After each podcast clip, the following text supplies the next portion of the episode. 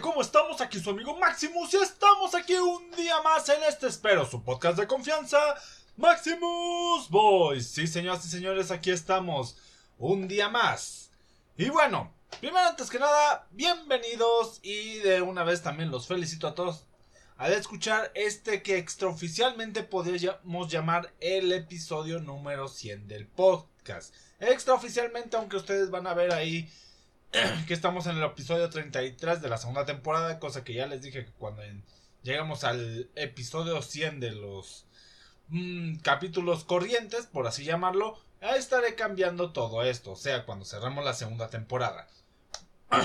bueno, gente, ¿qué más puedo decir? Hemos tenido una semana interesante. La semana pasada la culminamos hablando sobre Arkane. Y esta semana la vamos a empezar, bueno, vamos a mediar porque esto lo estoy grabando al inicio de semana, pero lo más seguro es que salga a mediados con un tema que ya, si no mal me acuerdo, toqué en algún podcast pasado, pero ahorita lo quiero llevar a otro ámbito fuera del de las finanzas, y es el tema de los riesgos. A ver, hace no mucho eh, me topé con la causalidad o con la casualidad de tener a un amigo o de tener a un conocido en el cual pues estaba dudando mucho sobre entrarle al mundo de las inversiones o si no. Y pues cuando le pregunté cuál era su principal temor, su principal miedo, la principal causa por la cual no quería meter su dinero a invertir o por el cual no quería pues poner el dinero, decía porque no quería perder ese money, ese dinero, esas cuestiones. Y aquí les va un consejo que va para todo en la vida, no solo en cuestiones de dinero, pero si ustedes piensan meter un dinero a trabajar o ustedes piensan meter algo lo cual sepan que se puede perder, intenten meter o intenten sacrificar, entre muchas comillas, algo que no les duela perder. Y eso es un consejo general para cualquier inversor primerizo. Ya inversores con más experiencia y que sepan en qué momento vale o no vale la pena arriesgar un poco más del dinero y cosas por el estilo, pues ya se pueden pasar esta regla un poquito por ya saben dónde, pero eso sí va un consejo muy grande. No arriesguen o no gasten, o mejor dicho, no inviertan dinero del cual no están dispuestos a perder. Cabe aclarar también que hay muchas inversiones seguras, como ya les he comentado durante varios de estos podcasts, algunas que ni se toman como tal en inversión como lo podrían ser los afores o los eh, seguros como tal que viéndolo de una manera muy estricta sí son ahorros pero no son ahorros que te generen un ¿cómo podríamos llamarlo? una ganancia en un mediano plazo es a un largo plazo muy extendible sobre todo la cuestión del afore ya que es pues ahora que por su misma traducción, o bueno, más bien por su mismo desglose del acrónimo, es un ahorro para el retiro, un fondo de ahorros para el retiro. Así que esos son tipos de ahorro diagonal inversiones que uno hace para sí mismo. Pero hay otros tipos de ahorros que son igualmente seguros, como son el caso de los CETES, los UDIs o inversiones en cuanto a préstamo de capital, pero esos son un poco difíciles de conseguir para todo el mundo, ya que debes tener pues mínimamente a un conocido el cual requiera de una inversión a capital, pero bueno, esas son otras cositas. Pero son inversiones las cuales son un poco más seguras, ya que se toma pues muchos apartados tanto de devolución íntegra de tu dinero, más aparte ciertos intereses por el préstamo y más cosas por el estilo. Al final de cuentas, como ya en varias ocasiones lo hemos hablado, la inversión al final de cuentas es meter tu dinero o tu capital o tu mano de obra, lo que gustes, a trabajar para generar un beneficio, ya sea monetario o ya sea de otro tipo. Se puede decir que eh, cuando tú te metes a, a trabajar inviertes tu tiempo y tu conocimiento para generar dinero. Esa es una de las tantas formas de verlo. Y es como nosotros debemos ver el mundo de las inversiones, que es nosotros ponemos a trabajar nuestro capital, nuestro, alguno de nuestros recursos o alguno de nuestros beneficios para que genere un, eh, un bien mayor a futuro. A veces es instantáneo, a veces tarda un poco más de tiempo o a veces tarda mucho en dar a la luz, pero hay que tener eso muy en claro para hablar de lo que vamos a empezar a no discutir, pero sí abordar. Y es la cuestión de los riesgos. Hay varios, hay varias eh, inversiones de las cuales son muy proporcionales el riesgo que tomas con la ganancia.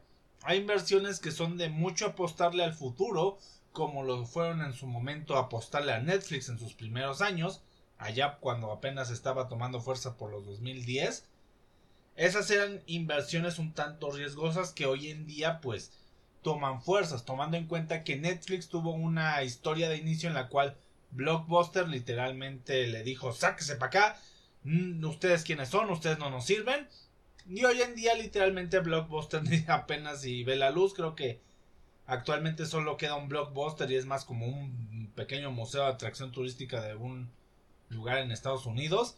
Y Netflix es una de, si no es que la eh, plataforma de stream más grande en el mundo. También hay muchos otros tipos de apuestas, como serían las apuestas a empresas focalizadas que tú no sabes en qué momento se vayan a diversificar, como en el caso de Amazon u otras empresas las cuales tú las viste empezando en, no sé, como en el caso de Amazon haciendo envíos y ahora pues tienen hasta plataformas de streaming, tienen varias subsidiarias, tienen su propia... Eh, bueno, más bien colaboran con la plataforma, si no es que tienen una de las plataformas de streaming, que no hay que confundir una cosa con otra, más grandes que es Twitch, entre otras. hay muchas, eh, ¿cómo decirle? Hay muchas vueltas que da la vida que tú no puedes predecir de una forma u otra pero de las cuales sí te puedes preparar o puede haber cierta tendencia. Hay muchos estudios de detrás de eso. Yo no soy quien para poder predecir en estos momentos porque la verdad se requiere un trabajo un tanto extenso y recapitulación de información.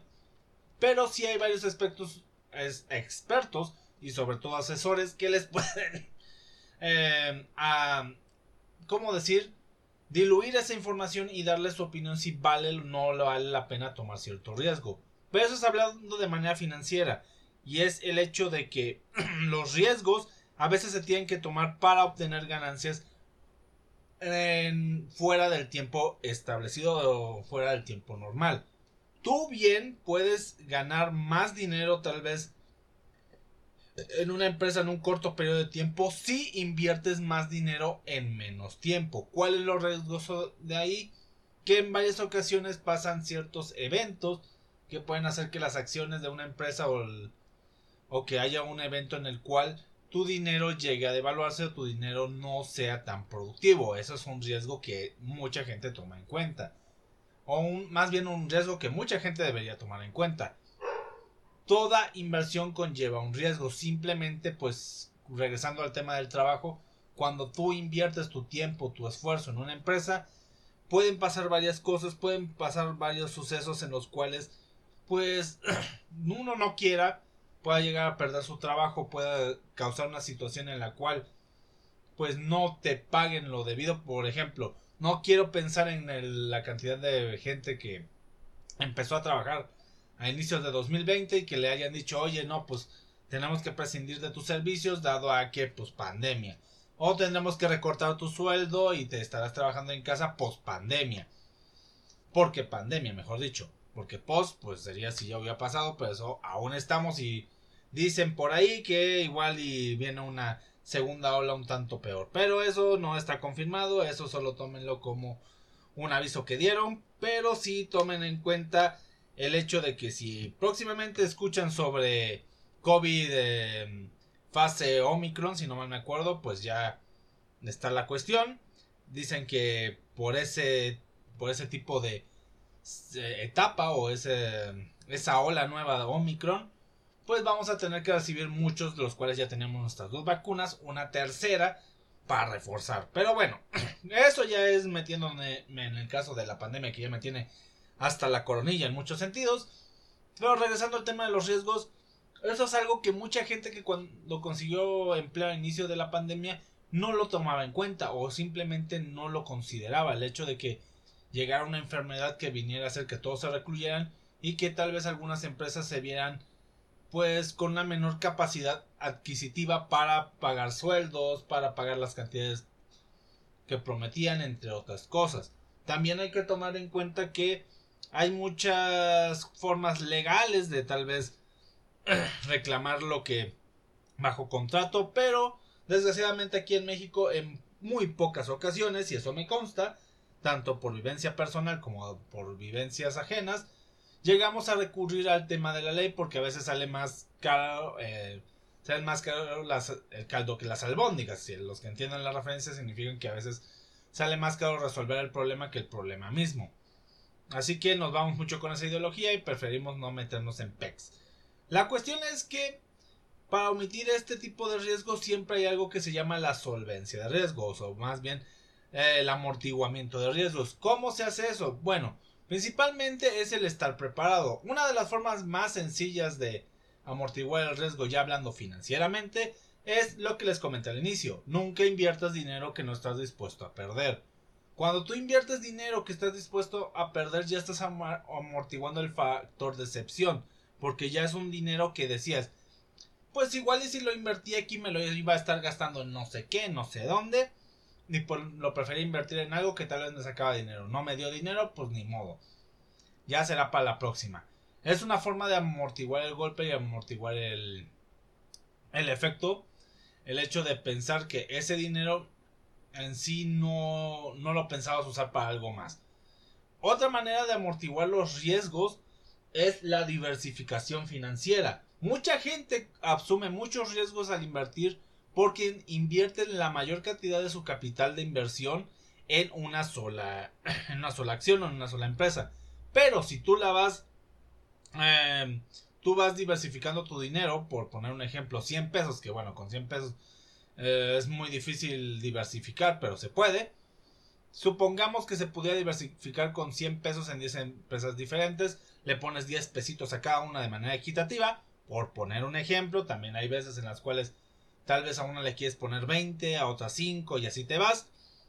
Pero a lo que me refiero es que pues tienes esa oportunidad de diversificar tu dinero y con eso mismo puedes amortiguar cierta ahora sí que cierta cierto golpe si hay alguna baja de precios si hay alguna crisis en algún sector de las empresas que esa es una parte también muy importante de la inversión saber cómo diversificarlo en diferentes industrias diferentes empresas o puedes hacerlo dentro de una misma industria llámese también nicho y poder tener eh, varios sectores. Por ejemplo, eh, si a ti te gusta mucho la tecnología, los videojuegos, y tú inviertes un poquito en Sony, otro poquito en Microsoft y otro poquito en Nintendo, pues estás ahí estás ahí diversificando tu portafolio de inversión en videojuegos y a veces le va a ir mejor a Sony, a veces le va a ir mejor a Microsoft y a veces le va a ir mejor a, a Nintendo. Así que pues cuando le vaya bien a uno, tal vez a los otros le va un poquito mal y así.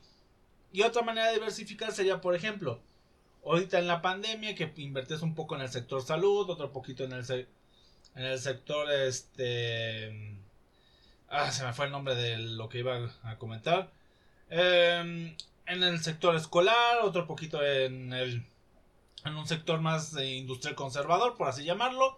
Y pues a veces a la industria le puede ir mejor, pero luego ahorita que estamos en pandemia la medicina o al sector médico pues le está yendo un poquito más porque pues está consumiendo más ese tipo de productos y más cosas por el estilo. Creo que ya saben a lo que más o menos me refiero. Igual hay que saber identificar y saber llevar un registro para poder eliminar o más bien que eliminar, sustituir a ciertos elementos de nuestra diversificación. Hay muchas veces en las cuales un este componente al momento de diversificar un portafolio se vuelve algo estático o se vuelve más a la baja que a la alza y por lo tanto se vuelve pues como que una pequeña pues patadilla ya saben ahí por donde las comenté y hay que saber identificarlos. Muchos piensan que el mundo de la inversión es un mundo sencillo o es un mundo en el que pones tu dinero a correr y tan tan pero no. Si quieres realmente conseguir resultados fuertes en este tipo de inversiones que son más riesgosas pero que pueden otorgarte beneficios en un periodo más corto de tiempo, aclaro, ah, no en un corto periodo, pero más corto del, del existente, hay que eh, tener el dedo sobre el renglón para saber todos los sucesos que pueden afectar o no a tus inversiones, esos efectos que pueden ser eh, no directos, pero sí tener algo de reacción colateral. Uno nunca sabe lo que diga algún CEO de alguna empresa y haga que las acciones bajen o algún error de producción que haga que tener mala fama una marca. Son cosas que hay que tener dedo sobre el renglón. Si tú quieres ser inversor, también tienes que ser un buen analista de lo que está pasando en el mercado. Eso se debe principalmente a que el mundo de hoy se rige mucho sobre la opinión pública.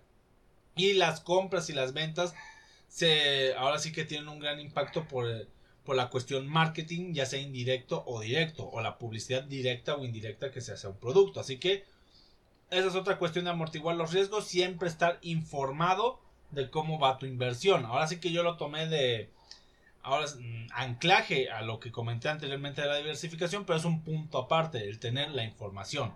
Otra manera de amortiguar riesgos es el hecho de invertir en industrias seguras. Por ejemplo, eh, el hecho de invertir en el sector comida siempre seguro que te va a generar algún tipo de beneficio tarde o temprano, ya que todo el mundo come, todo el mundo necesita algún producto alimenticio, todo el mundo necesita consumir ese tipo de cosas. No es como si, por ejemplo, quisieras, regresando al, al ejemplo anterior que di sobre los videojuegos, invertir en el mundo de los videojuegos, hay etapas en las cuales tienen una gran baja porque no todo el mundo quiere consumir ciertas consolas o cierta consola en específico. Por eso, otra manera de amortiguar esos riesgos es invertir en nichos o en sectores de mercado muy seguros. Y por último, porque si no los iban contando, ya llevo cuatro y voy por un quinto consejo, vamos a hablar sobre la cuestión de... Eh, eh, permítanme tantito, ahorita regreso con ustedes. Y bueno, tras una pequeña parada técnica, si saben a lo que me refiero, el quinto consejo que puedo dar sobre el reducir o más bien tener una medida contra el riesgo es que si tú eres una persona muy ansiosa o eres una persona muy desesperada o simplemente eres una persona eh, con la cual el riesgo no va, simplemente tal vez el mundo de la inversión no va contigo. Hablándonos del término más purista o el más conocido que tenemos, que es el de meter un dinero a trabajar en alguna empresa extranjera o poner tu, bueno, no extranjera, pero ajena, no sé por qué dije extranjera, pero en una empresa ajena, literalmente poner tu dinero a movilizarse tal vez no sea la mejor opción para ti porque vas a estar todo el tiempo con estrés innecesario, con problemas eh, internos en ti mismo. Y hay que tomar en cuenta que en general en la vida el riesgo es parte de la misma. Tú no sabes en qué momento vaya a salir una persona con la cual estés arriesgando pues tal vez tu confianza, estés arriesgando tal vez tu toma de decisiones, estés arriesgando mil y un cosas. Pero nosotros tenemos nuestros propios criterios para saber con qué personas podemos arriesgar y con qué personas no. Eso es nuestra autosolvencia al riesgo personal. Es algo que vamos desarrollando con el tiempo. Y en el mundo de las finanzas no es tan distante, sino lo que simplemente ahorita les di unas cuantas sugerencias que creo sirven de una manera más eficiente que irse ahí a, experimentar sin más. Y bueno, con esto hablaríamos, terminaríamos de hablar del riesgo. No me quiero acabar el día de hoy sin antes desear, eh, desearles un excelente día y platicarles sobre dos temitas interesantes. Como ya escucharon al principio de este podcast, este es extraoficialmente el podcast número 100, haciendo un pequeño conteo. Eh, ya llevo hechos más de 100 podcasts, este sería el 101 si no mal me equivoco. Solamente que tomando en cuenta podcasts como Gente de Interés, podcasts especiales y, mm, y uniendo ambas temporadas, estamos en el podcast número 100. Así que felicidades a todos y me vienen escuchando desde inicios de este año. Ya, ya me han escuchado más de 100 veces, así que em, también felicidades a ustedes porque no cualquiera se echa todos estos minutazos. Digo, el promedio de mis podcasts es entre unos 20 a 25 minutos, así que háganse el cálculo de multiplicar 20 por 100 son 2000 dividido entre 60 y ahí tendrán el número de horas que ya me han estado escuchando, lo cual ya es un montón. Y también hablar un poquito sobre un día, eh, más bien el domingo pasado, que fue el día en contra de la violencia femenina o en contra de la violencia hacia la mujer el cual es un día que creo que pasó un poco desapercibido. Y si no fue así pues la verdad eh, a mí no me tocó ver tanto que se mencionara. Se habla mucho del día de la mujer y se habla mucho sobre otro tipo de días alegóricos a esto, pero siento que también es un día importante y un día en el cual mis amigos de Ascala Guía de Vida tuvieron un pequeño live en el cual subieron un pequeño fragmento a su página de Facebook por si quieren ir a verlo ahí, en el cual se habla sobre un poco de, sobre la autoestima hacia la mujer y un poco del cuidado hacia la misma, porque es cierto que la mujer no depende de nadie, pero está bien el cuidarla porque queramos o no, estamos en una sociedad, sobre todo aquí en Latinoamérica, donde la violencia hacia las féminas, hacia las mujeres, es muy grande.